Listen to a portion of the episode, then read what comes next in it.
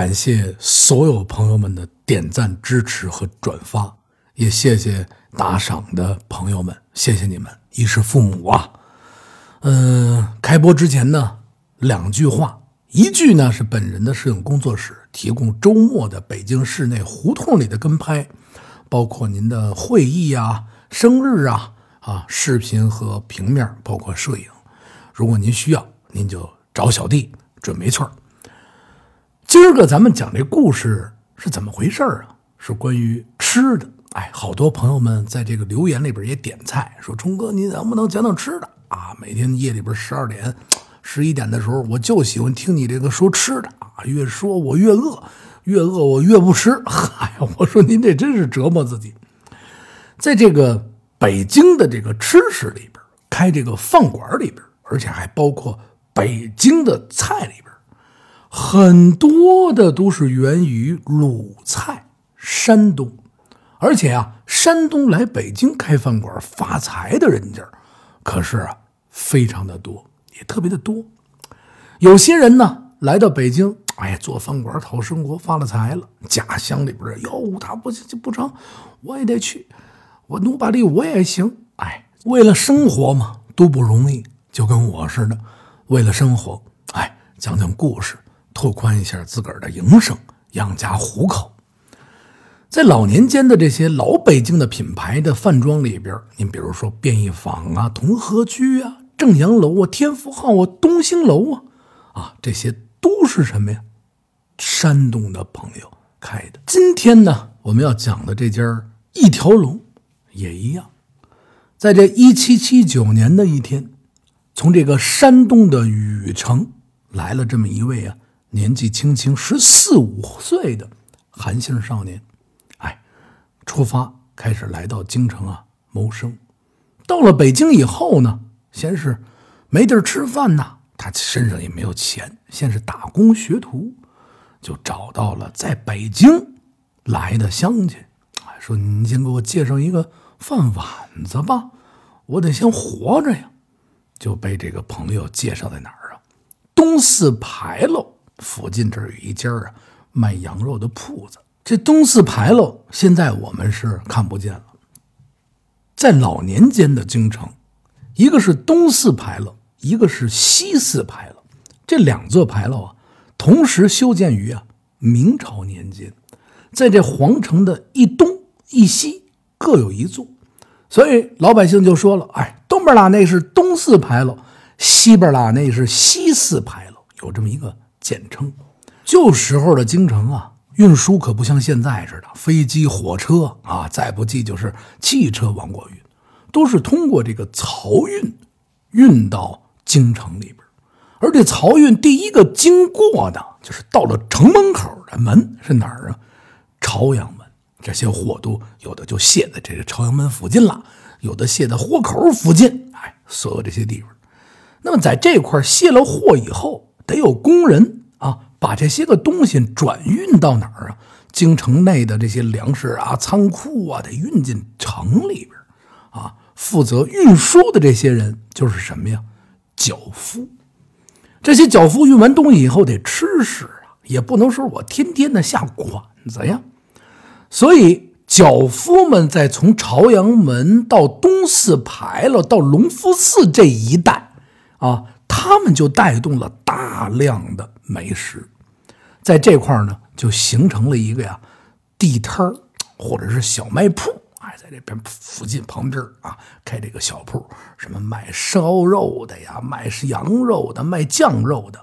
您看原先老年间在城门那儿把口卖这个肉铺徐。啊，一天就卖这一只猪、两只猪啊！有卖下脚料啊，这下脚料是什么呀？过去最早的时候，北京城里可没有卤煮火烧，卤煮是分开来卖的。您这边卖着猪下水不要的东西，旁边就是卖烧饼、火烧的。哎，您从这儿哔啦吧啦、哔啦吧啦切点这个下脚料，这边呢拿个火烧蹲到门口那就吃。卖着卖着呢，有的时候啊，跟这老板熟了，说这边买个烧饼，买个火烧，买个吃食，觉得硬。说老板，说您能把把这个搁到您这个汤里给我涮涮，软和软和，慢慢发展到什么呀？这个卤煮火烧。今天我们要讲的故事的这个小伙子，哎，这韩家这个少年，姓韩的少年，就来到了东四这一带这么一家啊卖羊肉的铺子，开始学着卖肉。先从卖这个生羊肉开始卖起。这姓韩的这小伙子呀，第一年轻，第二呢是勤勤，哎，起的也早啊，都比整个店铺里边学徒的工都起得早。什么活都敛在自个儿身上。哎呦，掌柜的，您甭管了，这事儿我来吧。哎呀，掌柜的，您甭管了啊，您甭管了。哎，掌柜的，哎呦，掌柜的，您甭管了，老板娘我伺候就得了。嗨，就是这么勤勤，眼力劲儿也有。一来二去，没学多长时间，这掌柜的说：“哟，说这不错呀。说这么着吧，啊，你呀，平时啊，帮我做这个烧羊肉、酱羊肉吧。”讲这牛肉就是这些个主要的主食类的，一学这个可了不得了。这老汤怎么做？这调料怎么弄？小孩更是勤勤，好学。老板您甭管了，全是我来啊！您睡去吧啊！这调料这怎配方？您您不成您就给我吧。哎，勤勤以后，老板也知道是学徒啊。得了，你呀学就学，以后反正多少你得自个儿去开这买卖去。这一干呢，就是五六年的时间。到了时间，自个儿也把这个怎么卖这羊肉、怎么进货、怎么做也学着了。跟这老板是时候道别了。哎呦，掌柜的，我呀，这个想自个儿单干了。我那个特别特别的感谢您的照顾。我从今儿起，我再给您干一年，我一分钱都不要，您什么钱都别给我。就当我呀报答您了，又干了这么一年，小伙子仗义也不像现在似的啊。一年以后就开始自个儿出来呀摆这个羊肉摊了。起初呢也是在这个东四牌楼的东边摆了这么一羊肉摊卖着卖着呢，开始生意也逐渐的好起来。但是韩这小伙子一想，我不能说是从我的原先的给我饭碗的掌柜他们这儿老弄啊。那么他们就把这个羊肉摊啊搬到哪儿去了呢？搬到这前门外外大街西边这一块找了这么一块地儿，支起了这么一小棚子，开始卖这个羊肉。在那块卖的时候，就起了这么一个名字呀，叫做什么呀？南恒祥羊肉铺。他在这前门外啊，这南恒祥这肉铺开起来以后，小孩年纪轻。再加上人呐，嘴儿甜，有眼力劲儿。哎，这老人们、附近们在这边干活的，所有的人都好上他这儿去。哎，拉脚的过来，哟，这杨哥，哎呀，给我弄块肉吃。哎，啪切一块。碰见跑附近这干活的，有一天没吃饭了，来来来，给不了你什么好的。我这烧羊肉这还剩下一点，你给打打死了吧，打死了吧。有的那老太太来了以后，哟，您给我来三两肉。哎呦，大妈。您来三两，我再给您切一点别的。这生意呀是越做越好，哎，从这生肉慢慢的变成了熟肉，慢慢的又是变成了送肉，给各个大站去送这个肉去。生意呢是越做越好，哎，这做好了自个儿也忙不过来了，开始请伙计了。这样呢，这家业呀就算是站稳了，开始一代一代啊往下传。传到这一八九七年的时候，南恒祥的羊肉铺子的买卖已经传到了韩家第六代韩同利这儿了。这时候呢，他们家的买卖可就不是简简单单的小棚子了，也有了积蓄了。所以啊，就在这前门外这个大街上买地，开始建了自个儿这么一个小门脸房。门脸房开在什么地方呢？前面啦是前门大街，后门呢？在珠宝市街，房的上边旁边还做了一个暗楼，业务也开始拓展起来了。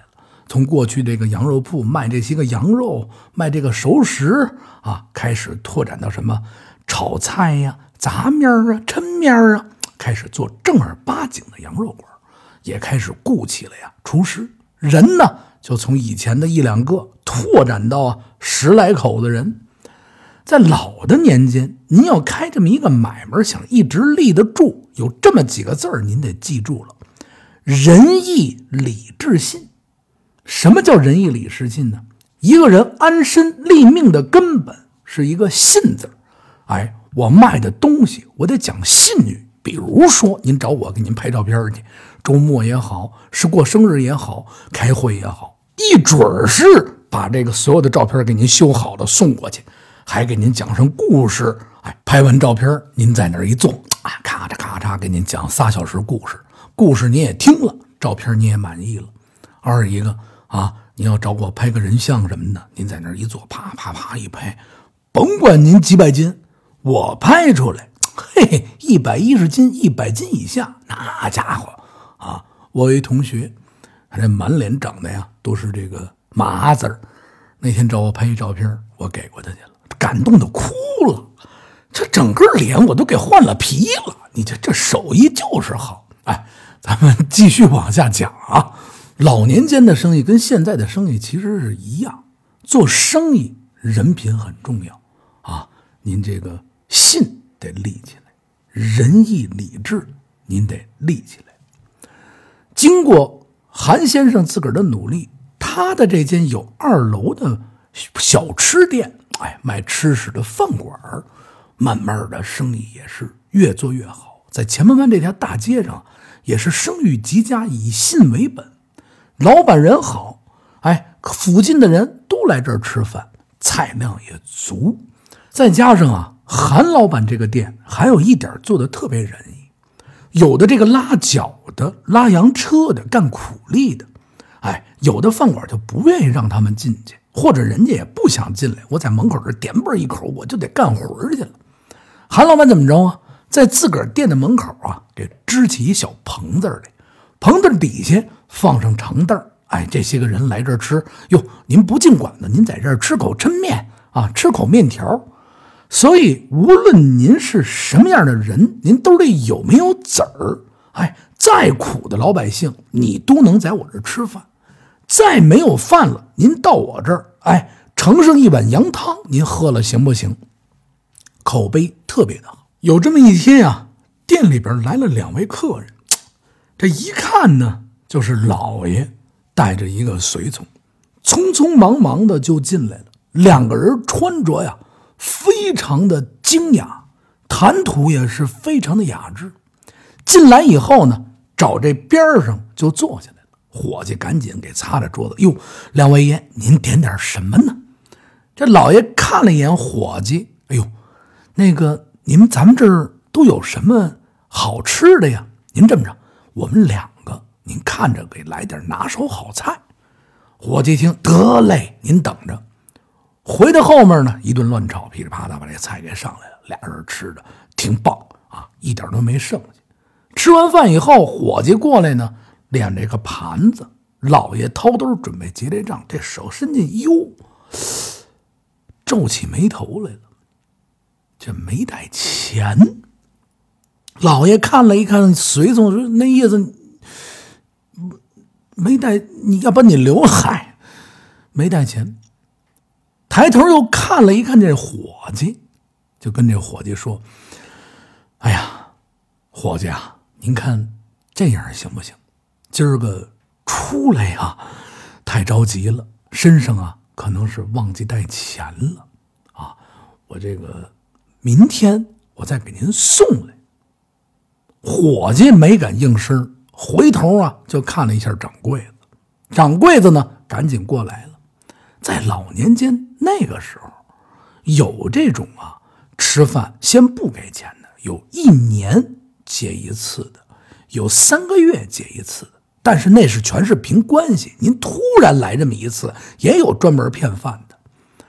韩老板过来一看，两个人这举止，再加上这穿着，不像是骗饭的，便是跟这哟，两位爷，您甭管了啊，您多数想起来。您多时候啊，再上我这儿还我来。这两位呢，看了一眼韩老板，哎，点了一下头，什么都没说，蹭蹭蹭就出去了。到了第二天的早晨起来，刚把这板儿卸下来，门一开，就看见门口啊站着一位啊人物，韩老板上前一问，哟，一看这人啊，脸上白白净净的啊，男人女相，说话呢也是非常的尖，但是从衣着上一看，哟，这可了不得了，这应该是宫里边的。这过去老年间，这北老北京的这些老北京老百姓一看就知道，哟，这肯定是太监。韩老板一看，哟，您里边请，把这个太监就给请到的这店里边。太监从这怀里边，哎呦，昨天有人欠着您这钱了，我给您送过来。韩老板一看，我的天，这钱我哪能要啊？哎呦！哎呦呦呦呦呦呦！您瞧这是怎么说的呢？哎呦，这这这这钱您拿着啊！我得感谢您啊，上我们这儿来吃饭来，一句话都没多说，又把这钱给送回去了。哎呦，要么的咱们这儿生意这么好呢？有您这样的掌柜子，这店错不了。您瞧您这眼力劲儿，嘿，哎呀，真是不错了。得了功夫。我一准得常来您这儿。韩老板一看这个，哎呦，老爷哟，大人，哎呦，您就经常来我这儿。楼上的雅间我给您留着。把这太监伺候的好好的，临走的时候又从柜上啊拿了这么点银两当红包给塞了过去。这钱塞到手里以后，这位爷开口了：“哎呦，掌柜的。”我跟您说句实话吧，您知道昨儿个来您这儿吃饭没给饭钱的那位爷是谁吗？哎呦，哎呦，我是真不知道是哪位王爷。哈哈，那是当今的圣上光绪爷。韩老板一听，哟，我的妈耶子呀，扑通就给跪下了。嗨，起来，起来，这些用不得，用不得。把这太监伺候走了以后，这韩同利呀也知道了。好家伙子啊，这太监也不简单呐！昨儿个我算见着了真龙了。好，我这买卖开多少年也不见得见着皇上啊！从此以后啊，他就把这个光绪坐过这个方凳啊给供起来了。你们谁都不能坐啊！